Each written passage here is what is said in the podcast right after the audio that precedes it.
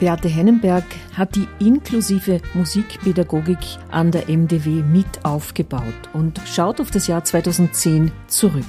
Der damalige Institutsleiter Peter Röpke hatte gemeinsam mit der Pionierin eigentlich des inklusiven Musizierens Helga Narazugassi die Idee, mit mir auch, dann diese inklusive Band äh, zu gründen. Wir fanden eine Bandleaderin, das war damals die Marlene Lachersdorfer und haben durch ähm, den damaligen Rektor Hasitschka die Bewilligung bekommen, eben dass plötzlich Menschen mit Behinderungen auf den Campus kommen und mit den Studierenden gemeinsam eben diese erste Lehrveranstaltung wahrnahmen. Und daraus hat sich eben sehr, sehr viel entwickelt. Das ist ein glückliches Unterfangen gewesen. Einige Jahre später haben wir sogar den österreichischen Staatspreis für Diversitätsmanagement bekommen mit einer fünfstelligen Summe, die wieder reinvestiert werden sollte in inklusive Maßnahmen. Und so kam halt Schritt für Schritt alles dazu. Natürlich immer auch in Verbindung eben mit Ressourcen und Personal und äh, Inklusion braucht mehr Räume, mehr Personen, mehr Zeit. Es ist wichtig, den Beziehungsaufbau halt innerhalb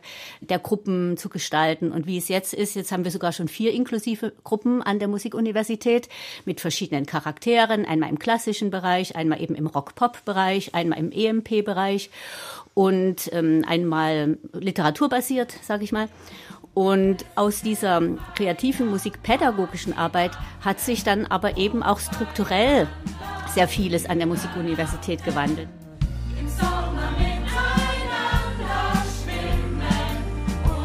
Die Arbeitsgemeinschaft Barrierefrei des Senates informiert und macht aufmerksam, was es bedeutet, barrierefrei arbeiten zu können. Hier geht auch das Inhaltliche mit dem Strukturellen ganz eng Hand in Hand.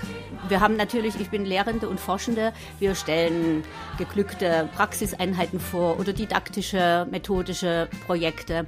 In dieser inklusiven Band ist dann auch das durch die Mittel so passiert, dass Studierende dann die behinderten MusikerInnen auf dem Instrument unterrichtet haben, so dass die Band eigentlich wie so eine kleine Musikschule auch schon war mit eigenen Lehrenden. Und diese hm, besonderen hm, guten Praxisbeispiele wurden eben auf internationalen Tagungen präsentiert. Und ja, dann ist eben eine finnische Kollegin auf mich zugetreten und hat gesagt, ich, wir würden gerne mit euch zusammenarbeiten. Und so ist Litauen dazu gekommen. Und da haben wir jetzt schon das zweite Erasmus-Projekt. Das eine ist abgeschlossen gewesen, im zweiten sind wir jetzt drin. Das Besondere ist, dass wir eben nicht nur uns besuchen und schauen, sondern dass wir in diesem Erasmus-Projekt sogar eine Lehrveranstaltung haben, so dass also in den jeweiligen Ländern die Studierenden trainiert werden, angeleitet werden und dass die quasi unsere zukünftigen äh, Experten dann für die nächste Generation sind. Ja, und diese ICMI, das ist diese Interessengemeinschaft Musik inklusiv, die ist vor zwei Jahren gegründet worden. Da gab es elf Gründungsmitglieder und wir sind beim österreichischen Musikrat angesiedelt und wollen darauf hinweisen, dass also Musizieren Menschenrecht ist, Teilhabe, Teilnehmen soll jeder dürfen. Der möchte, natürlich gibt es auch das Recht, nicht musizieren zu wollen, aber wer möchte, soll die Möglichkeit regional in seinen Orten haben.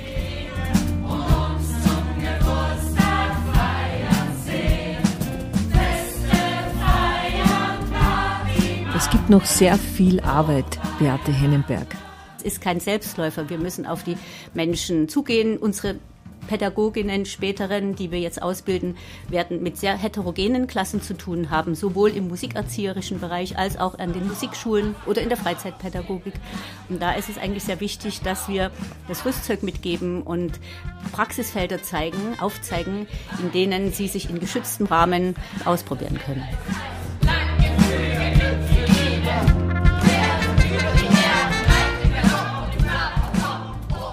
Das Projekt der All Stars inklusive Band hat viele Folgeprojekte nach sich gezogen. Wann kann man dieses Ensemble das nächste Mal live erleben, Beate Hennenberg?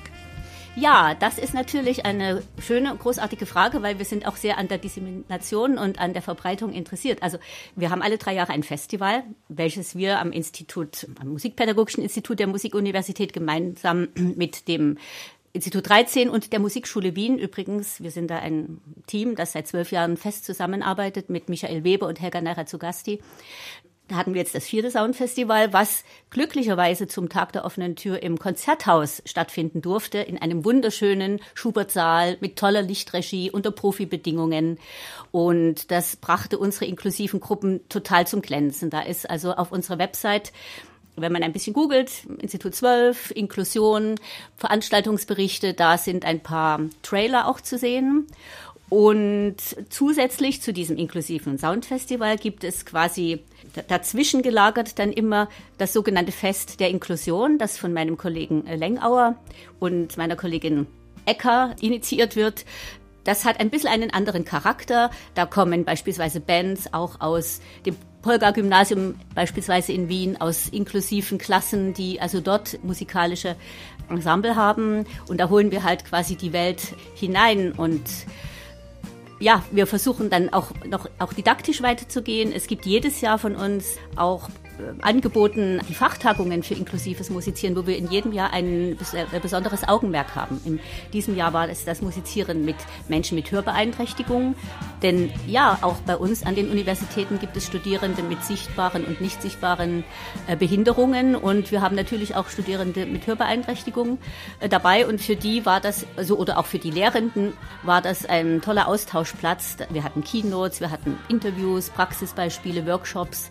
Letztes Jahr hatten wir das Musizieren mit Menschen mit Autismus-Spektrum. Also jedes Jahr suchen wir äh, spezielle Schwerpunkte aus und die Lehrenden von österreichischen Musikschulen kommen gerne immer zu diesem fixen Termin, vernetzen sich, tauschen sich aus, kommen ins Gespräch und so bleiben wir eigentlich so am Zug der Zeit, um zu schauen, was brennt den Leuten wirklich auf den Nägeln, den Lehrenden.